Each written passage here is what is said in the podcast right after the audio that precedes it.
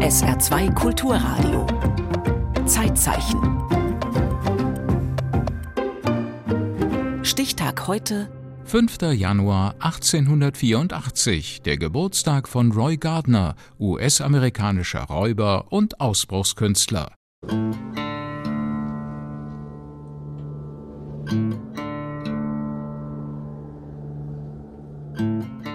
Als der mehrseitige, handgeschriebene Brief im Herbst 1921 die Redaktion des San Francisco Bulletin erreicht, gilt der Absender als verschollen.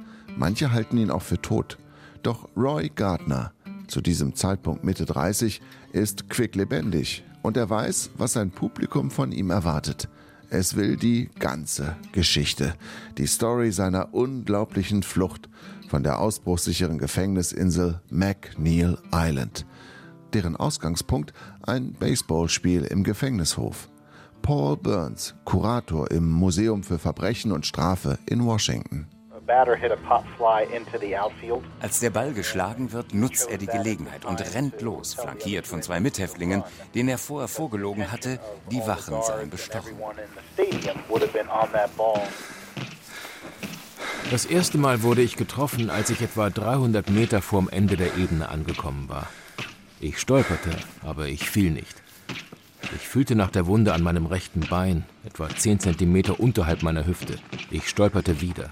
Everett Impin rannte an mir vorbei und fragte, ob ich getroffen wurde. Ich rief ja und dass er abhauen soll. Das tat er dann auch. Nach etwa 50 Metern drehte er sich plötzlich ruckartig herum und fiel auf den Rücken. Als ich an ihm vorbeikam, war sein Mund weit aufgerissen und ich wusste, dass er seinen letzten Atemzug getan hatte. Ich fühlte mich furchtbar einsam in diesem Augenblick.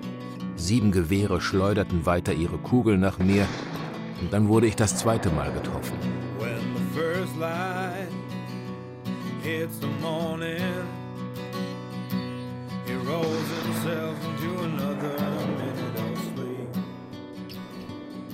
Der Gefängnisdirektor stand etwa 15 Meter von mir entfernt und rief einen von seinen Leuten zu sich, um mich auszuräuchern. Der Typ eröffnete das Feuer. Sie standen nur ein paar Meter von mir entfernt. Eine der Wachen wäre mir fast auf den Fuß getreten.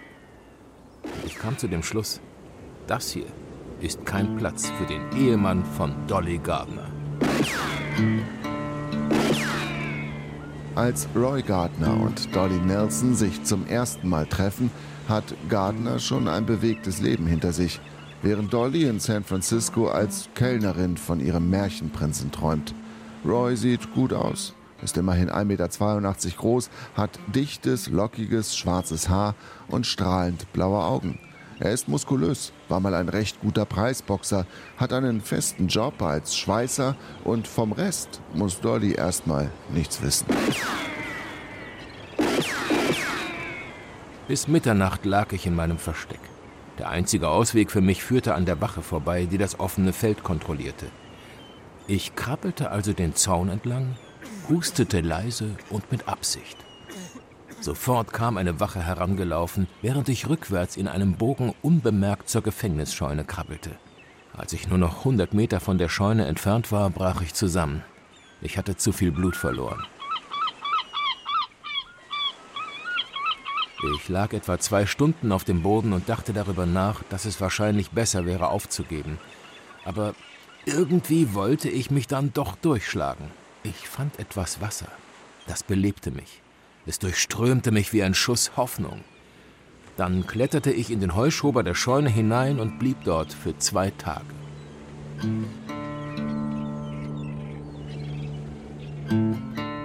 Gardners Leben hatte begonnen, so wie ein ganz normales Leben im Schatten der Rocky Mountains eben beginnt. Am 5. Januar 1884, heute vor 140 Jahren. Roy war sportlich. Er liebte die Natur und die Leute mochten ihn. Sein Vater leitete um die Jahrhundertwende ein Elektrizitätswerk in Colorado Springs. Der Familie ging es gut, doch Roy war das alles schnell zu langweilig. Er nabelte sich ab, strich umher, arbeitete mal als Bergmann und dann als Hufschmied. Dann meldete sich Gardner freiwillig zur Army, dem 22. Infanterieregiment in Fort Worth, Texas. Auch das war ihm bald zu öde. Gardner desertierte, strandete in den Anfängen des mexikanischen Bürgerkriegs, versorgte die Rebellen mit Waffen, wurde geschnappt und zum Tode durch Erschießen verurteilt. Finn J.D. John Historiker und Autor des amerikanischen YouTube-Kanals Hidden Treasures. Gardner akzeptierte dieses Schicksal nicht. Drei Tage vor seiner Hinrichtung hat er sich mit zwei anderen inhaftierten US-Bürgern zusammengetan. Auf dem Weg zur Hinrichtung haben sie eine bewaffnete Wache überwältigt und konnten in die USA fliehen. Am nördlichen Ende der Insel lag ich zwei Tage lang im Gebüsch und beobachtete die Küste. Dann schwamm ich rüber nach Fox Island in der Nacht von Sonntag auf Montag, um genau zu sein. Wenn ich die Gezeiten nicht auf meiner Seite gehabt hätte, dann hätte ich es nie geschafft. Es war das kälteste Bad, das ich jemals genommen habe. Es war kaum auszuhalten, selbst ein Polarbär hätte in diesem Wasser gefroren.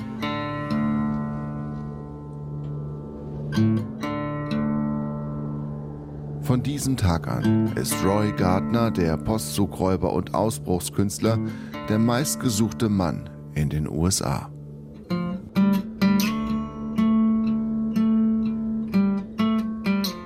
Bitte sagt meiner Frau, dass sie sich keine Sorgen machen soll, weil ich glaube, dass alles in Ordnung kommen wird.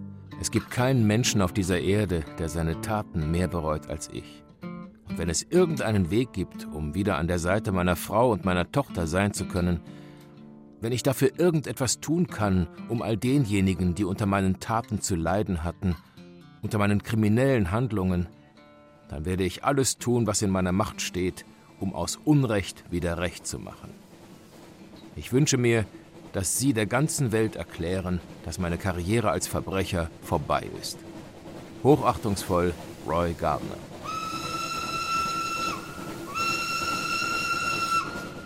Gardners Worte bleiben Schall und werden Rauch. Er führt ein Leben auf der Flucht, kleinere Überfälle ohne großes Risiko, aber eben auch ohne die ganz große Beute. Am 15. November 1921 jedoch will Roy Gardner noch einmal die guten alten Zeiten heraufbeschwören. Der letzte Zugräuber der USA hat sich für den Postzug nach Phoenix, Arizona entschieden. Eine schlechte Wahl. Denn der Postangestellte Roy Ginn leistet nicht nur Widerstand, sondern kann Gardner sogar überwältigen. Dafür erhält der tapfere Postbeamte ein Kopfgeld von 5000 Dollar und Gardner weitere 25 Jahre Knast. Insgesamt sind es zu diesem Zeitpunkt bereits 75. Dieses Mal schließt sich Gardners Zellentür im Bundesgefängnis von Leavenworth nahe der kanadischen Grenze. It's hard settle my tired old bones, and stumbling through a wasteland, hitchhiked the long dead end road. 3. April 1934. An Wachposten Hudspeth. Wache. Mit diesem Schreiben bitte ich um eine Verlegung nach Alcatraz. Ich habe lange darüber nachgedacht. Es ist die einzige Möglichkeit, nach sechs Jahren meine Frau und meine Tochter endlich wiederzusehen.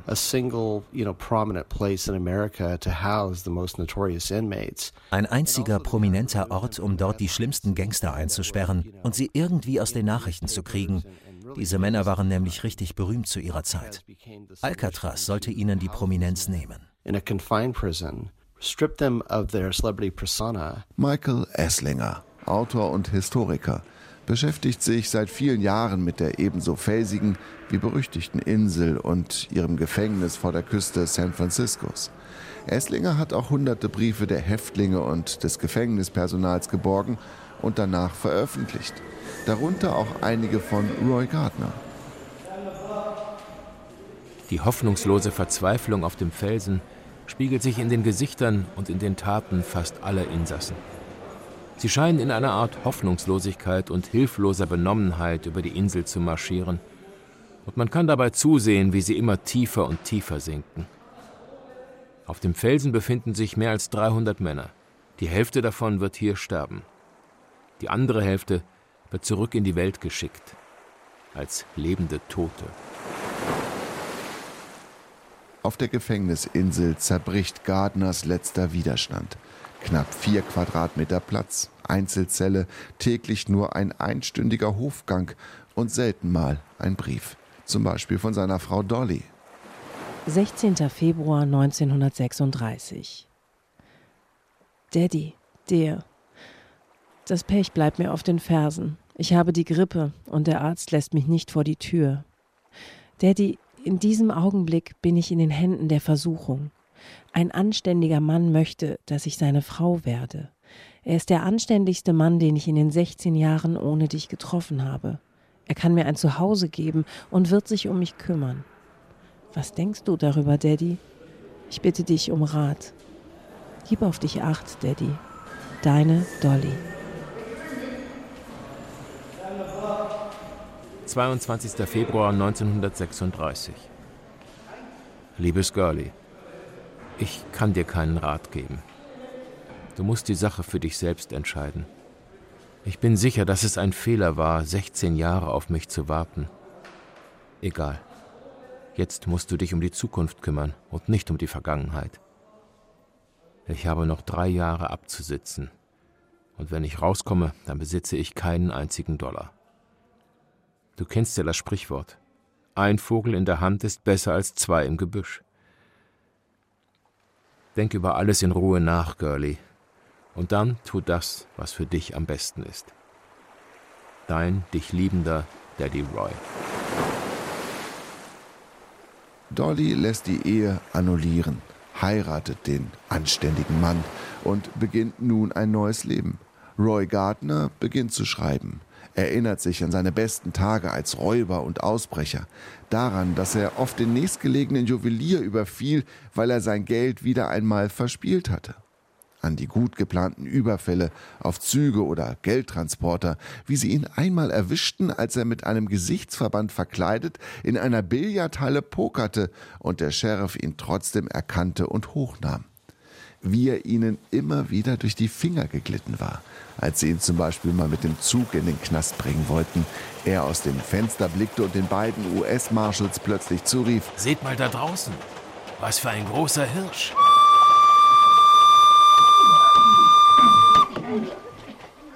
Der Rest war ein Kinderspiel. Eine Bewegung und der Marshal neben ihm hatte keine Waffe mehr.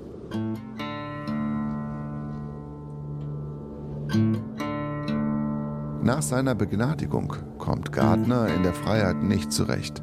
Sein Buch findet kaum Anklang, sein spektakuläres Leben wird entgegen früherer Absprachen nicht verfilmt und ein in die Jahre gekommener Ganove produziert eben keine Schlagzeilen mehr. Gardner besorgt sich also zwei Gaskartuschen mit Cyanid, dichtet sorgfältig sein Hotelzimmer ab und schreibt seine letzten Zeilen. 10. Januar 1940. An alle Zeitungen. Bitte, und dies ist mein letzter Wunsch. Lasst meine Tochter raus, wenn ihr über das hier berichtet. Die Familie ihres Mannes weiß nichts von mir, und es würde wahrscheinlich ihr Glück ruinieren, wenn das herauskäme. Danke, Jungs. Kurz darauf entdeckt ein Zimmermädchen im Hotel Grosvenor in San Francisco diese Nachricht an der Tür von Zimmer Nummer 40. Diese Tür keinesfalls öffnen. Giftgas. Rufen Sie die Polizei. Die letzte Flucht des letzten amerikanischen Zugräubers Roy Gardner ist damit zu Ende. Im Zeitzeichen erinnerte Burkhard Hupe an den am 5. Januar 1884 geborenen Räuber und Ausbruchskünstler Roy Gardner, Zeitzeichen am Montag über Marco Polo.